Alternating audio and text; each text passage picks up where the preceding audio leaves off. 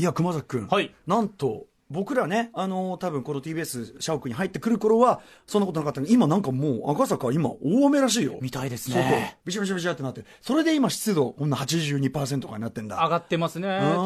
赤坂のスタジオの気象情報ですが、24.9度で82%。ねえ、なんかクソ暑いってわけでもないけど、まだまだ蒸して、ちょっとね、列ではないが夏の状態が続いているこの感じ。ね今週も頑張っていきましょう。アフターシックスジャンクション Junction. 9月17日月曜日、敬老の日祝日でございます。6時を過ぎました。TBS ラジオキーステーションにお送りしているカルチャーキュレーションプログラム、アフターシックスジャンクション、通称アトロク。パーソナリティは私、ラップグループライムスターの歌丸です。そして本日のパートナーは、月曜パートナー TBS アナウンサー熊崎和人です。よろしくお願いします。ろしくお願いします。ということで、熊崎くんね、あのー今日は結構カルチャーニュースというか、世そうですね。の中を、まあ今日というかこの週末にかけてかな。様々なことありましたね結構様々な話題があって、えー、まあもちろん安室奈美恵さんね。えー、昨日16日をもって引退という伝説ですねビッグなね、ビッグな話題がありました。うんえー、あとまあキキキリンさんが亡くなられてと。はいこれあの後ほど実はあの吉田剛さんね、はい、この後カルチャーコーナー来ますけど、ええ吉田剛さんがキキさんのお話ししてくださるので、まあそちらでしようかなというのもありますね。はいうん。あとまあね、前田敦子さんが妊娠発表とかね。勝地涼さんと結婚されてうん。まあ時期から考えてできたできちゃった婚だったんだなとかね。まあまあまあまあ。いろいろなうん考えはあると思います。ね結構なことですよね。ええ結構なことですよめでたいことですね。うん。で、あ、すいませんね。あと私事で言うならば、はいあの、ここのとこずっとライブが続いておりまして、で、あの、大体週明けは声枯れてるっていうのがありましたけど、ま、ま、今まだ本、完全本調子じゃないけど、えっと、昨日土曜、日曜と連チャンでやったにしては比較的、このぐらいで済んでる。昨日ほっとしたな。先々週とかがやっぱり一番こうんう大変そうなね、お声の感すごいケアあの、あれから反省して、ものすごいケアしまくって、それでもまあこんだけ枯れちゃってるのちょっとまだまだね、あの、良くないんですけど、うん、なんかいろいろやってまいりました。休はいみなくお疲れ様でございます。ちょっとあれかな、えっと、ライブ来ていただいた方のメールご紹介してよろしいですか、えっとですね、うん、伊達メガネさん、大阪の方、えー昨日の大阪でのフェス見に来ました。えっとね、例えば、例えば僕が踊ったらというね、ちょっと変わったタイトルの、えーロックフェス。でもメンツはものすごいイケてるメンツばかりの、夢番地さんという大阪の、あの、関西の、えっと、プロモーターの方が主催しているフェスで、はい、えっと、大阪の服部緑地音楽堂というね、大音楽堂というところでやりました。えー昨日の大阪でのフェス見に行きました。ソイルとのコラボが最後で、ソイルピンプセッションズというですね、ジャズバンド、最高の、もう世界的に活躍しているジャズバンドとライムスター、ものすごい仲良くて、ええあので、セッションタイムが30分。僕らのそれぞれのライブの持ち時間30、ライムスター30分、ソイル30分、最後にコラボが30分っていう。コラボで30分ですね。。だから、で、なおかつアンコールも込みで、だから全体で2時間セットのもうツーマンライブみたいな、そんな、そんな時間帯でやらせていただいてて。えーで、ライブの内ライブ内容に嫉妬した服部緑地側が2度の音規制をかけたのだと僕は思っています。これどういうことかっていうと、はい以前この番組でもちらっと言いましたが、服部緑地音楽堂の特徴として、近隣が結構近くが住宅街ということで、音量規制があるわけです。はい。で、その音量規制は、まあ、音楽堂あるんですよ。多分、日比谷野音とかもいろいろあるんだけど、それが、なんと、ステージから見える、えっ、と、その、なんていうかな、一番正面の、だから野球でいう、その、点数板あるじゃないですか。はいバックスクリーンバックスクリーン。あそこに当たる部分に、その、今、何本っていうのが、緑、黄色、赤で、こうやって、ブーってこう出る。で、赤が、赤が、えっと、確か3秒だか5秒だか続き続けると、今度は、えっと、警告ってこう出るんですよ。警告、警告。で、その警告がさらに何秒か続くと、今度は、えっと、規制作動中ってついて、出音が、外の出音が低くされちゃうっていう。目に見えてわかるんですね、それを、いいですか？パフォーマンスしている側が真正面で見てるんですよ。こ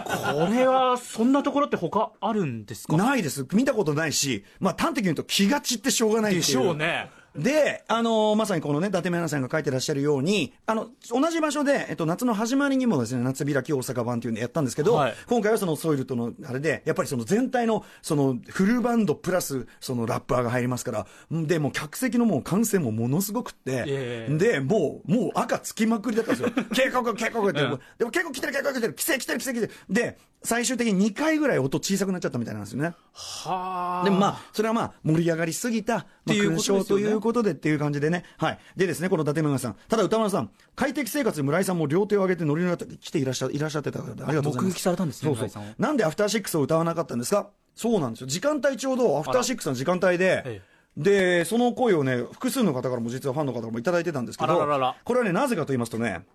選曲ミスです。選曲ミス。はいその時間帯でやった方が良かったですね。最近フェスでいっぱいいろんなところでスペースやってるから、そうですねもう最近これやったべとか、もうこれいいべとか言って、あとそのソイルとのコラボもあるんで、はいい、ろいろ曲の塩梅をこう、ああでもないこうでもないしてるうちに、アフターシックスのことをすっかり失念しておりまして。アフターシックスのええあの字も出ずですか、この何にするかっていうそうね、話し合いの中で。なんかうんあとなんかその、なんか並び的に入らなかったんだと思う。その、はい。あの、マバナー君ってあの、フューチャーアイズボーンはいのプロデューサーも、あの、オーバルという自分のバンドで出てたりして、で、マバナー君の飛び入りまたいろんな要素があったんで、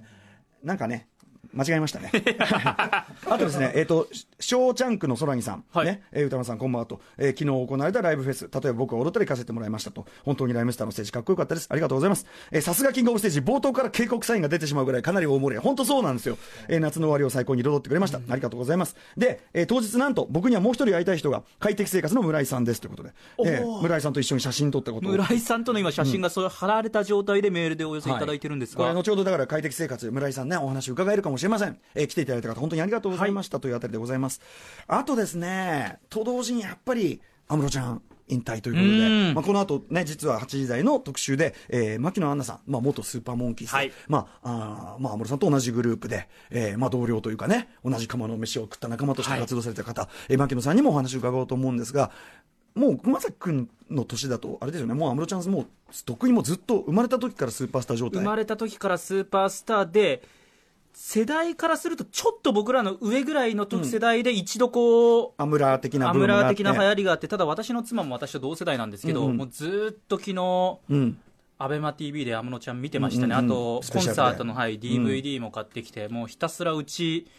ついてますね、それが今。ねえだからそのあるある世代から先にとってはもうずっとその当たり前のようにそこにいるスーパースター、はい。でこのずっといるスーパースターであることって本当にすごいことでん。安室、ちゃんのそのずっといる感っていうのはその例えば音楽像でもちろん例えばテレビでやるときにそのやっぱ TK 時代アムラーブームを起こしたっていうんだけど安室ちゃんの本当のすごさはその後そのいわゆるその最初のブームを過ぎた後にあの最先端のその当時からのそのリアルタイムの、まあ、世界的な音楽、まあ、アメリカの、えー USC の最先端サウンドみたいなのを取り入れてちょっとその時は一旦その売れ売れ行き的には前ほどじゃなかった時期もあるのね、でなかなか商業性と難しいのに頑張ってスイートシックってそのねちょっとこうさらにこう先端の感じの、当時の先端の感じのやるユニットをやったりしてとにかく常にその表現のエッジっていうのを緩めずにずっとやってで最終的に時代が日本のオーディエンス側がその世代が一回りして例えば普通に若い子が、えービヨンセが好きですとかっていう世代が増えてきたような世代が要するに時代がちゃんと追いつくのを待って耐えて。でちゃんとそのせせ本当にそれこそ世界に誇るレベルのパフォーマーとしてちゃんともうああのアーティストとして特化した活動を続けて。ええだからこれだけキャリア長いととはいえその代表曲とかそのあと音楽像的にはちょっと前の音楽像ってことになりがちなのに安室、ちゃんは最先端の音楽像のまま突っ走り切ってここまで来て引退っていう。こんな人はいないわけ。だってね、昔からこうずっと売れてれば、その曲をやっていればっていう考えもどうしても出てくるじゃないですか。あと当然さその時代の匂いをまとっちゃってるから、その人を見るとその時代のものどうしても一度ブレイクした人ってそうなっちゃうんだけど懐かしいなとかっていう。安室ちゃんはその、キャリア中期でちょっとその耐えて最先端のことをやり続けて時代が追いつくのを待ってっていうことができたっていうところもねすごいんですよすごいいい詩だと思うしそこは。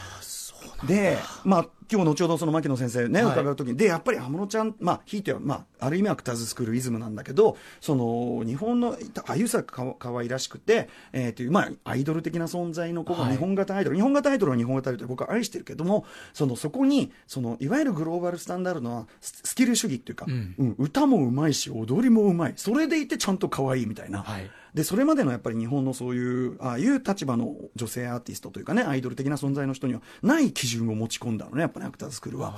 でその僕何度もこの話してますけど1990多分34年なのかな。えっと「黒豚天国」っていう僕は最初に安室ちゃんテレビで、あのそれまでコマーシャル出てたの,、ええ。あのえっと、コマーシャルソングと人としてはそのスーパーモンキーズ認識してたんだけどテレビで歌って踊る様子を初めて見たのはこの「黒豚天国」っていうナインティナインさんが司会やってる番組で、はい。でえっと、公開収録番組なんですよ、何度もしてますよ、この話ね、すいませんね、繰り返しになるけど、お客も司会のナインティナインさんも、誰誰や君らみたいな、最初はちょっと舐めた空気で紹介してたわけ。はい。でその時は恋してマスカットっていう曲をちょうど歌ってる時で、えーあの C ガムの CM ソングにもなってたんだけどそれを歌い出しました、そしたらもう一気に会場の空気もそして見てるテレビの前で見てる僕ももう一気になんだこの子たちはと歌はうまいし踊りはキレキレだしそれでいてちゃんと可愛い。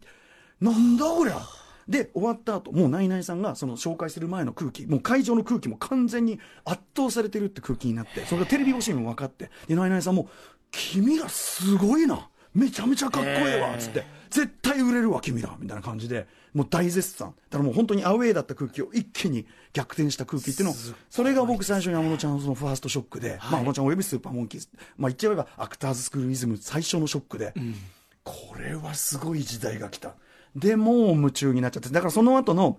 ちょっとその、ユーロ路線でブレイクしたのは僕的にはちょっと、ああ、ちょっとやっぱり日本で売れるにはユーロなのか、みたいなのはあったんだけど、まあメロイエロの金ちゃんっていうね、僕のそのね、仲いい後輩と、えー居酒屋にあった当時レーザージュークって思いまして、レーザージュークで太陽のシーズンを10連続かける。で、ちょっといい加減飽きたな。一曲だけトライミーを入れる。で、またその後10連続でた太陽のシーズン。で、映像がついてますんで、その映像の前でずっと二人でこう振り付けをこう真似して踊ってるっていう、最悪のおじさんたち。そんな思いで僕もしてましたというね。はとりあえず、まあ、安室さん、そんだけすごいんですよ。まあ、そんな感じで。まあ、後ほどちょっと牧野さんのお話も、はい、伺おうと思います。えー、ですかね。はい。あと、まあ、あの、いろいろ、こう、もろもろ、あと、そうだ、あのね、あの、ちょっと、大阪駅で、その、ツアー、フェスの僕の帰りね。はいすみませんね、安室ちゃんがこう、引退というビッグイベントがあるときに、ものすごいしょぼい小事件があったんで、これは低み、低みのコーナーで紹介します。歌丸さんの小事件はい小事件。それも興味あるな。俺はまだこのステージ。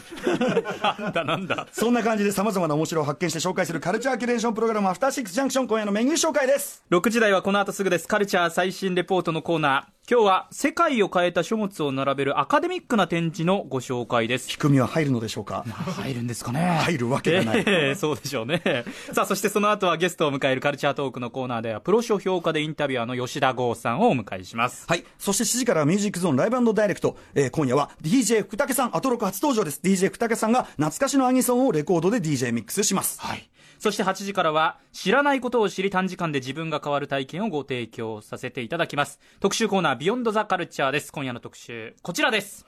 日本エンターテイメント史のターニングポイントにこの人あり。人気振付師、牧野アンナ先生にいろいろ伺ってしまおう特集でございます。先ほど言いました、安室奈美恵さん、三浦大知、そしてまあ再ブレイク果たしております、 DA PUMP、えーさらには AKB48、SKE48 などなどこの国を代表するアーティストやアイドルの数々を見守ってきた日本芸能エンタメ界の超重要人物、振付師の牧野アンナ先生。えー昨日安室奈美恵さん引退しました。このタイミングですが、この歴史ね、歴史的このタイミングだからこそ、えー沖縄アクターズスクールの功績や、えーさらにその AKB48、SKE48 にそのイズムがどう受け継がれていくのかというあたり、えー含めてですね、いろいろこのタイミングだからこそのお話を伺っていこうと思います。はい。そして8時台最後のコーナーはザン、ザ・コンサルタントです。月曜日はスーパーササダンゴマシンさんご登場です。この番組では皆様からのメッセージ募集しております。メールアドレスは、歌丸アットマーク tbs.co.jp 歌丸アットマーク tbs.co.jp メッセージを読まれた方全員に番組ステッカーを差し上げます。はい。番組ツイッターとインスタグラムも元気よく稼働中でございます。ツイッターの実況は、ハッシュタグ歌丸、ハッシュ歌丸、歌丸は、えーローマ字小文字でお願いいたします。そして番組の公式 LINE アカウントのフォローも皆様ぜひよろしくお願いします。それでは、アフターシックスジャンクション、行ってみよう After Six Junction.